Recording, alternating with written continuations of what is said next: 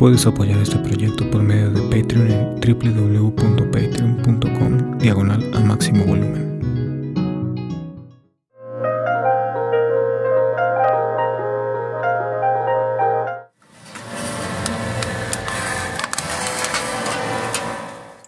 Muéstrame el verdadero rostro, dentro, muy dentro de la piel, labios rojos, las horas detenidas y tristes vistas. Los metales brillantes ciegan los ojos, entumecen y debilitan las hermosas sonrisas, brazos sucios y manos banales. Acarician quemando y destruyendo toda la belleza. ¿Quién soy? ¿O qué soy en esto? Lágrimas de parafina derriten el rostro. Todo, todo es un crimen en nuestras manos.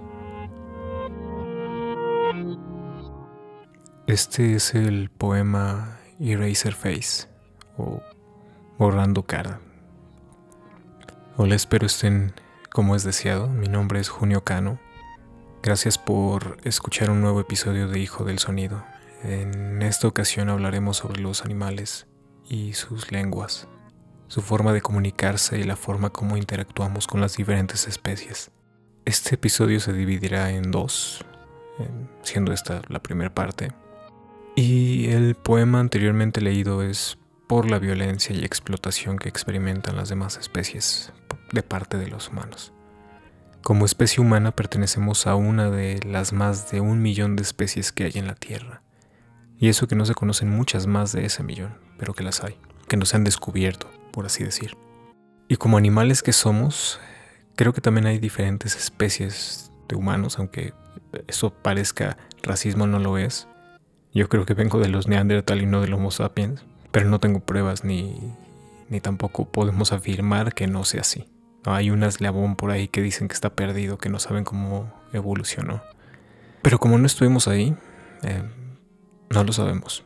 Sin embargo, a pesar que la biología marca que venimos de la división celular y antes de microorganismos, es decir, nuestra raíz es la misma, al menos en este espectro, en un mundo tan perturbado donde el corazón de la humanidad aún no abandona su bestialidad ni la abandonará en su totalidad en, este planeta, no puedo esperar paz, ni un ronroneo de calma.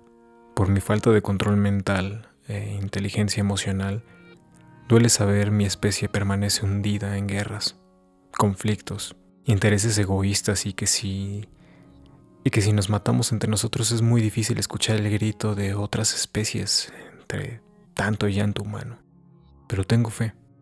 ¿Cómo se construye o destruye la fe? Con el ejemplo y la comprobación, o quizá no. Este episodio lo grabo en enero del 2023 y hace unos 23 años tomé la decisión de no contribuir a callar otras especies ni, ni la propia. Es decir, intentar ser empático con las voces ajenas. Siempre se me ha hecho muy estúpido y y no de una especie privilegiada, que al escuchar un grito de dolor lo ignoremos, o al menos una parte porque la otra sabe que si chilla ha de agarrarlo de una manera que no patalee para cortarle el cuello y cuchillar su corazón. Estas son las primeras imágenes sonoras del por qué dejar de comer animales. Un cerdo en la azotea que se recuesta a mi lado momentos antes de ser asesinado. Un oink oink tan bonito que lo abrazo con todo mi ser. Momentos después el cuchillo más feo al ser asesinado. Su su filo sonoro. Y como diría Oliverio Girondo en comunión plenaria, las veces que me he muerto al ver matar un toro. Un ser que grita y nosotros en la cúspide de la evolución le arrebatamos la vida. Si escuchas eso, o eres sordo y ciego, con el perdón de los sordos y ciegos, o no eres humano, y eres otra clase de humano. Por ello afirmo que somos diferentes especies. Unas son más como vampiros y otras son como zombies y otras más como hormigas. Si al escuchar que un ser desea escapar de una situación, no comprendes que tiene sentimientos y sensaciones, quizá el que no los tenga y es menos evolucionado es otro.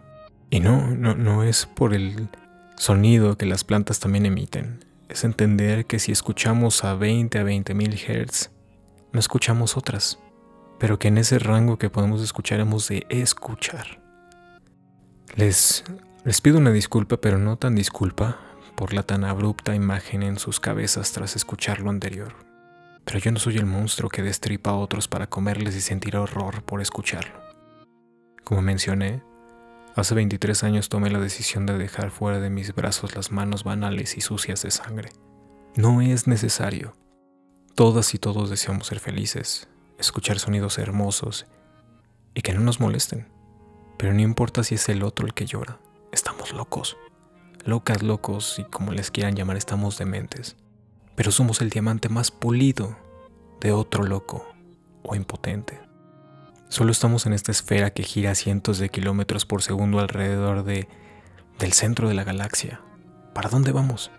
No lo sé, a chocar contra Andrómeda dicen.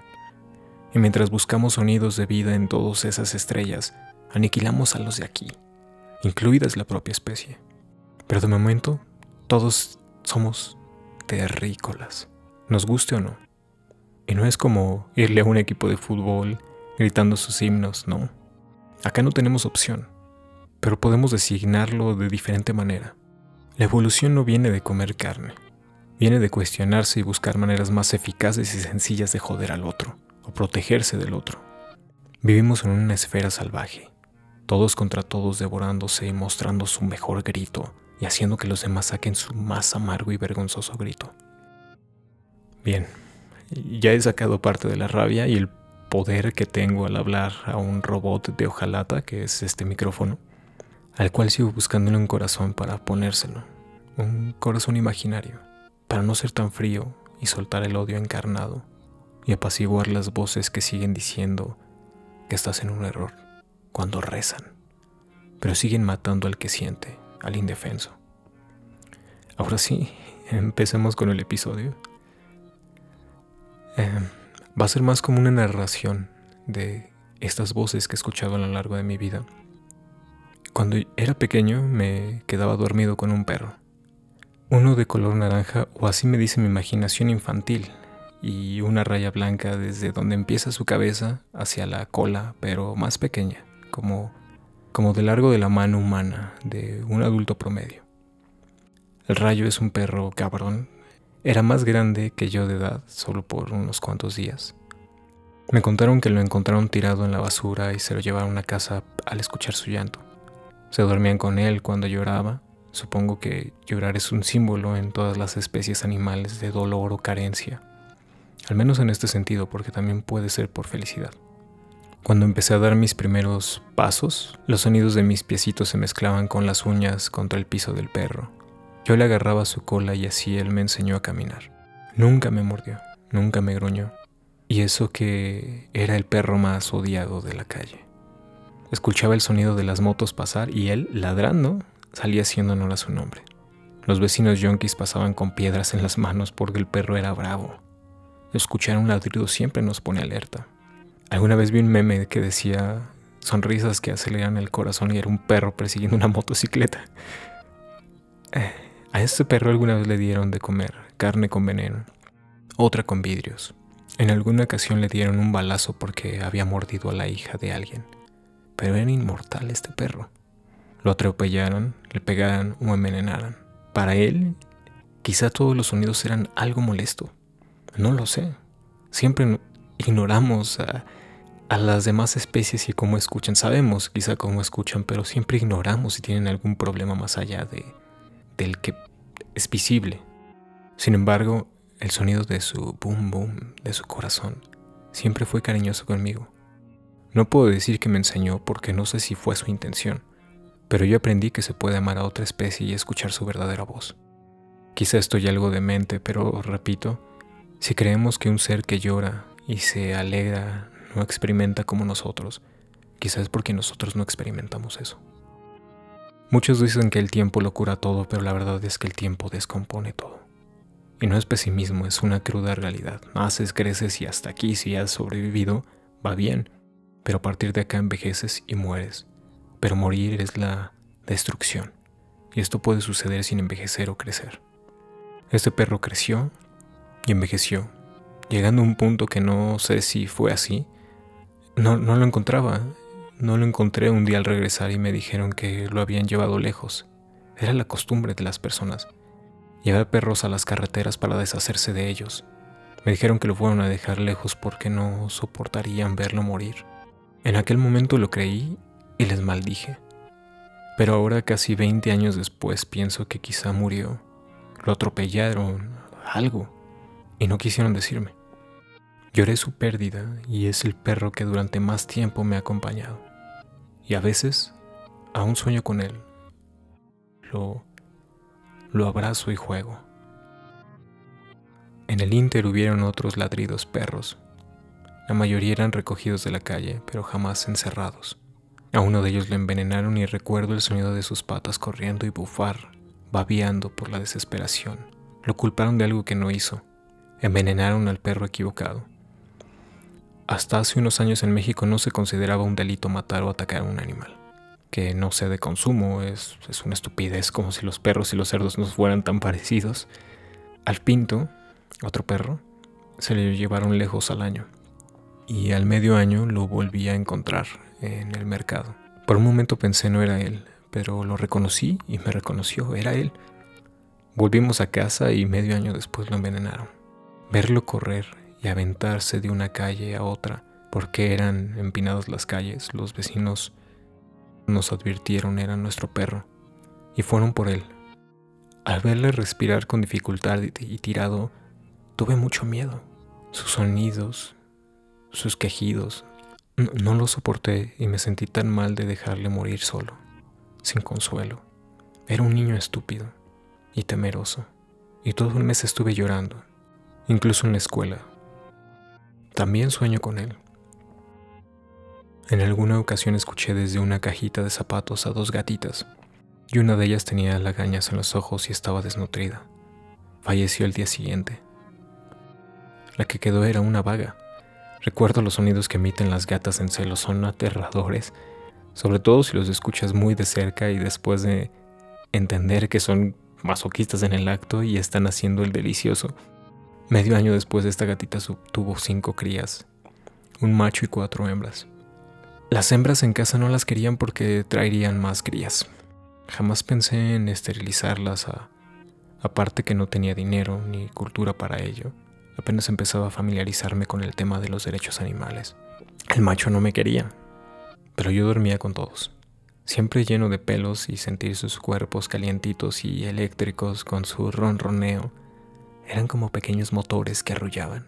Poco a poco se fueron o ya no volvieron, pero una de ellas, porque mi talk siempre hacía despedirme de todos y cada una de ellas, me hizo notar que faltaba una. Salí a buscarla y escuché un maullido extraño entre dolor y moribundo. Me encontré tirado en medio de la calle con un golpe en la cabeza. Empecé a maldecirles porque eso no lo había hecho un auto. Fue un golpe contundente a la cabeza porque seguro se metió a robar la comida de alguna casa. Supuse de cuál, pues en el barrio se sabía cómo eran las personas, todos nos conocíamos. Al regresar llorando a casa, mi abuela la metió en una bolsa diciendo que ya no podíamos hacer ninguna cosa, algo que me pareció muy raro y, y la cuidé toda la noche. A la mañana siguiente la llevé al veterinario y sobrevivió, pero quedó rara, con la mirada abierta, sin jamás pestañear uno de sus brazos rígidos y el maullido parecía de dolor. Era como si el golpe le hubiera afectado algún chip aparte de los nervios motores. Jamás salía de casa y le tenía que dar de manera diferente el alimento. Poco a poco se recuperó después de meses, pero un día decidió ya no volver. Había un gallo con el que comía y con el que dormía. Un gallo de pelea chiquito, eh, de los, no sé si les llaman minis. No tenía cresta, se la habían quitado para que cuando peleara no, no se la arrancaran. Pero no lo pelearon. Siempre estaba ahí, aunque era muy broncudo. Atacaba a los perros y siempre desde muy temprano cacareaba o cantaba como decimos. Siempre platicaba con él, con las gatitas y con los demás perros. Me daban esa impresión que les gustaba estar conmigo y a mí me gustaba estar con ellos. Aunque no les entendía o no podía traducir al español, sentía que les conocía que sus voces eran escuchadas, por lo menos por una persona. Y no porque me sintiera el héroe, era amor verdadero. Cuando nos cambiamos de casa, cada que regresaba a ver a la familia, más o menos cada 15 días, subía a la azotea, donde había vivido tantos perros y tantos cerdos y gallinas, había un perrito que le daba miedo bajar las escaleras. Poco a poco lo enseñé con premios a bajar y cuando me iba me despedía de él y de los demás. Él se emocionaba. Mientras estaba escribiendo esto me acordaba de él y lloraba porque me querían. Y las demás personas siempre les vieron como unas simples mascotas. La última vez que le vi fue en una ocasión que fui a, donde vivía antes, pero por algún motivo olvidé despedirme de él. Aprendió a bajar las escaleras y buscando culo salió a la calle, lugar totalmente desconocido para él y, y lo atropellaron. Mucho tiempo me sentí culpable por haberle enseñado a bajar, pero también pensaba que tenía que ser libre, no estar totalmente encerrado. Es un debate difícil la libertad, sobre todo cuando no tenemos los medios para llevarla a cabo de la mejor manera. Lo siguiente que diré sé que no me lo creerán la mayoría, pero esa semana, antes de morir, soñé exactamente eso, que salía y lo atropellaban. En mi sueño estaba aplastado por la mitad y me decía en, mi idioma o en español o no recuerdo si era en el suyo y le entendía, que había salido a despedirse de mí. Sé que no fue así, pero soñé su muerte y después falleció. A veces sueño con él y le pido disculpas y él solo me mueve su cola y juega conmigo. Siento su amor y puedo verle sonriente. Probablemente eso no les interese o se les haga fantasioso, pero creo en ello, en las conexiones que hacemos y que, que podemos comunicarnos sin necesidad de palabras o a pesar del idioma o lengua. Algo en mí siempre presente me hizo ser empático más con las demás especies que con la propia. Mi abuela tenía pájaros en una jaula pequeña y me ponía a platicar con ellos imitando su silbido, a tal grado que se me quedaban viendo y a veces aún a un ladro o silbo o maullo o hago como ratón imaginando estoy traduciendo una idea para poderme comunicar con ellos. Esos pájaros siempre, siempre quise liberarles, pero no sé si hubieran sobrevivido por haber vivido tanto tiempo encerrados, así como el perro. Mi abuela los cuidaba y también se ponía a hablar con ellos pero les hablaba como le hablas a un bebé. Ellos la querían. Pero yo notaba su miedo cada vez que me veía, cada vez que me veían acercar. Imagino yo estar encerrado y escuchar a un gigante pelón sin plumas estar pronunciando palabras que no entiendo, más graves, y a veces sonriendo con una gran boca como si me fueran a comer. Los gatos a veces les molestaban. Vivían con miedo. Un miedo que no se oye, pero que se siente. No se necesita ser Einstein ni el Papa para saber que si se alejan de ti es por temor. Los árboles no hacen eso cuando caminas a su lado. Esa empatía con las demás especies se magnificó a tal grado que un día vi cómo mataban a un cerdo, cómo mataban a las gallinas, solo por un placer momentáneo. No era de vida o muerte, era un placer estúpido. Comer. Cuando hay tantas variedades escogemos la más miserable. Pero hey, es ignorancia, porque si nos pasara nosotros sí nos ponemos al pedo. Lo que detonó todo fue ver y escuchar cómo mataban focas bebés, solo para tener sus pieles. En ese momento decidí que jamás volvería a comer sus cadáveres ni a vestirme con ellos. Las demás partes de la explotación las fui dejando poco a poco, también por ignorancia. No había a quien acercarme, todos diciéndome que era una locura, que para eso están aquí los animales, Ahora cada que escucho esa estupidez pienso en muchas contrarrespuestas que puedo dar sobre la explotación a la humanidad. Pero no, mi intención es ser más empático. A mí me encantaba la carne, jamás lo voy a negar, me encantaba. No lo dejé porque no me gustara, lo dejé porque sabía el dolor, de dónde venía. Es como en el anime Arjuna, chica de la tierra, cuando quiso volver a comer una hamburguesa podía ver sentir y escuchar el proceso para que ese pedazo de carne llegara a su boca. Así me siento y así puedo escucharlo cuando se habla de comer carne o vestir sus pieles. Es como si escuchara sus gritos, gritos de bebés y madres que son arrebatadas de sus bebés y las violan para preñarlas de nuevo y volver a arrancarle a sus bebés. Cuando entendí esto, dejé la leche y los quesos y vaya que me costó, pero pudo más mi corazón que mi gula. Cuando pienso en ellas, pienso en el ronroneo de las gatitas que descansaban tranquilas sobre mi pecho. Quisiera un mundo donde estemos en calma, donde podamos convivir sentir paz y que los sonidos que emitamos sean de calma, para arrullarnos, demostrando que nos queremos. ¿Cuántas veces hemos visto videos o imágenes de perros, gatos y gallinas que conviven y se llevan bien? No es la especie, son las condiciones y la familiaridad con algo, con una idea en la que nos orilla a actuar de cierta manera. No negaré que haya quienes les guste escuchar los chillidos, como quienes dicen que si no duele no sirve. Otro mundo es posible, uno donde no solo porque diga que cualquier sonido puede ser armonioso, sino uno donde incluso, como en el último capítulo mencioné que por consideración deberíamos dejar de tronar cohetes, cambiamos ciertas posturas y acciones que hacemos. Pero en el mundo de las bestias solo nos queda transformar todo porque esas especies que no les hago daño siguen en su evolución dañando a otros, haciéndoles llorar.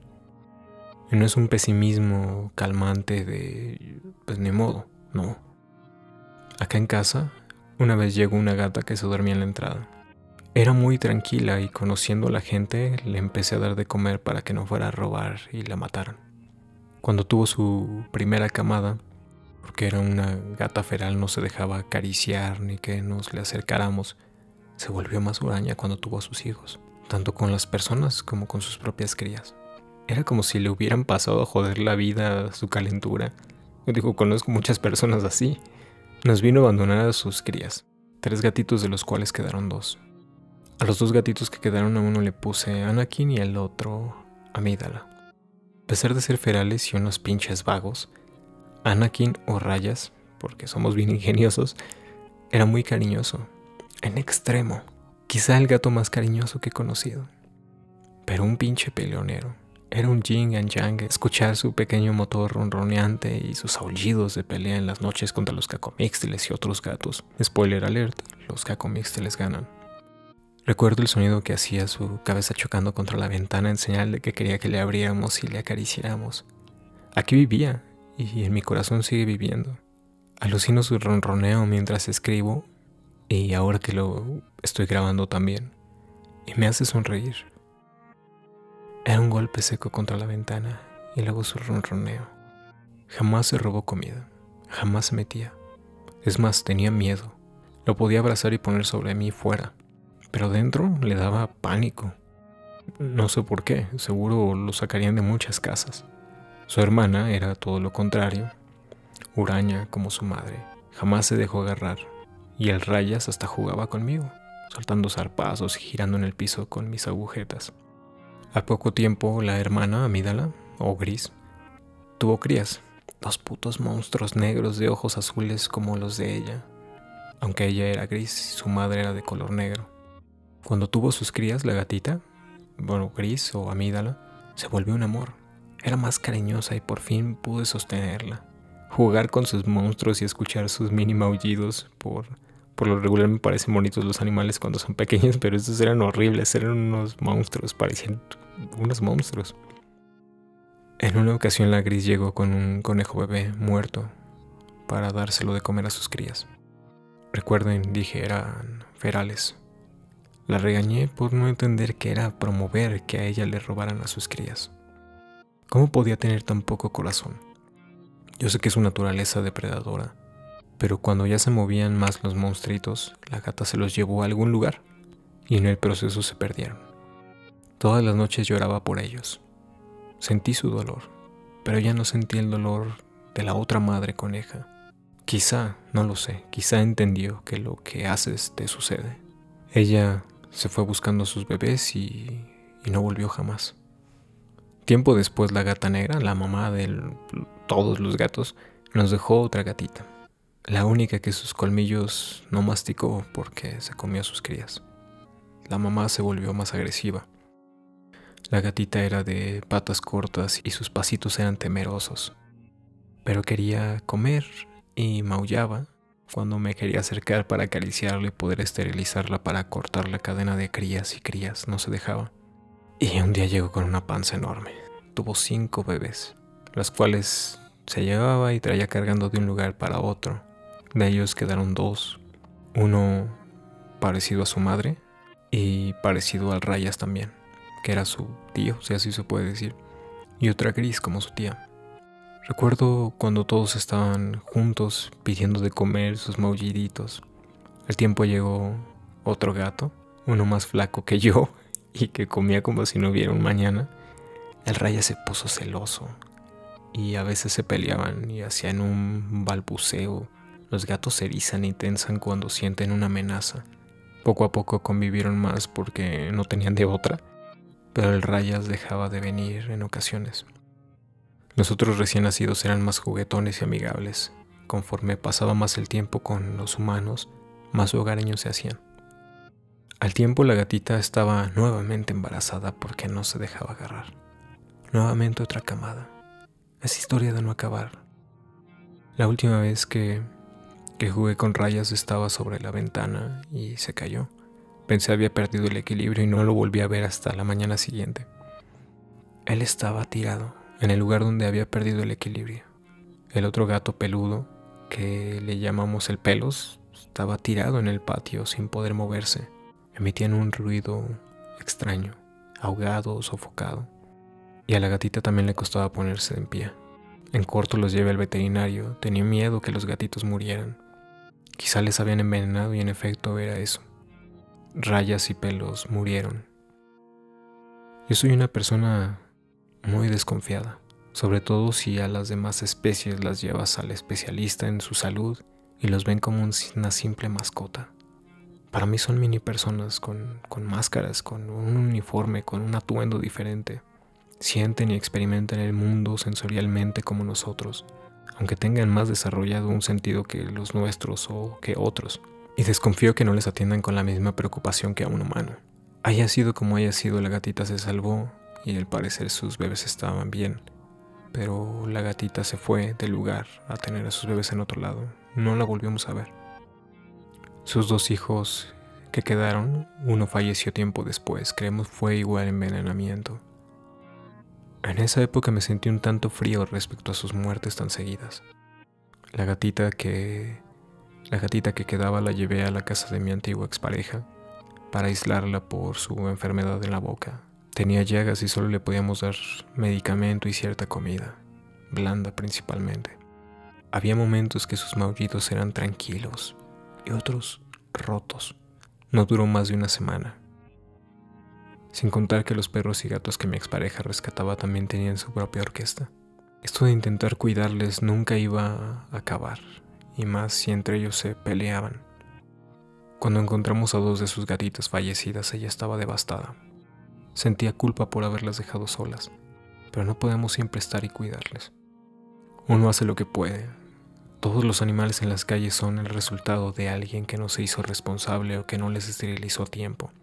Yo fui parte del problema al cobijar a algunos y no poder esterilizarles.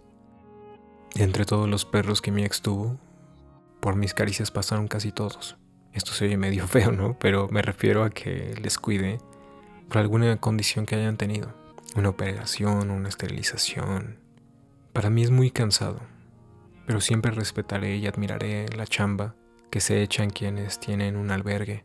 Es algo que yo no quiero hacer ni tengo los intestinos para hacer, pero en lo que puedo apoyo.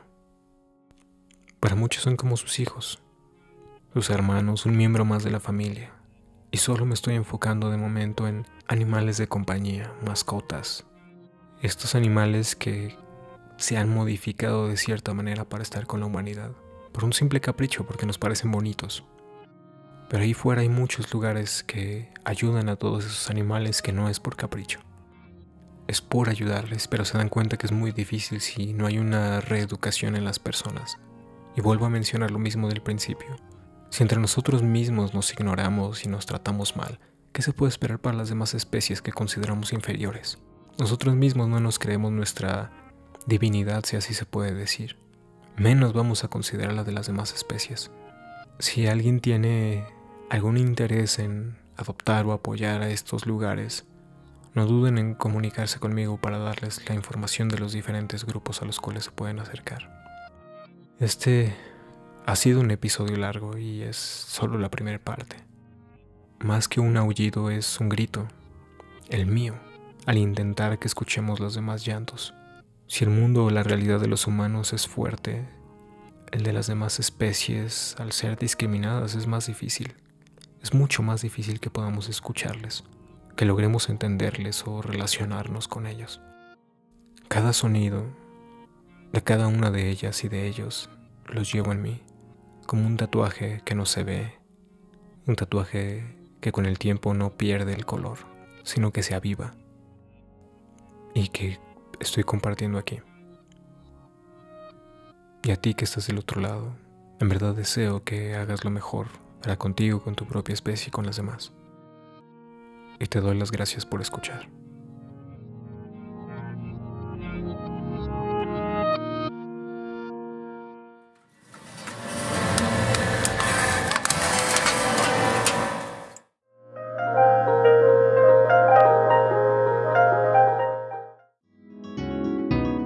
Puedes apoyar este proyecto por medio de Patreon en www.patreon.com diagonal al máximo volumen.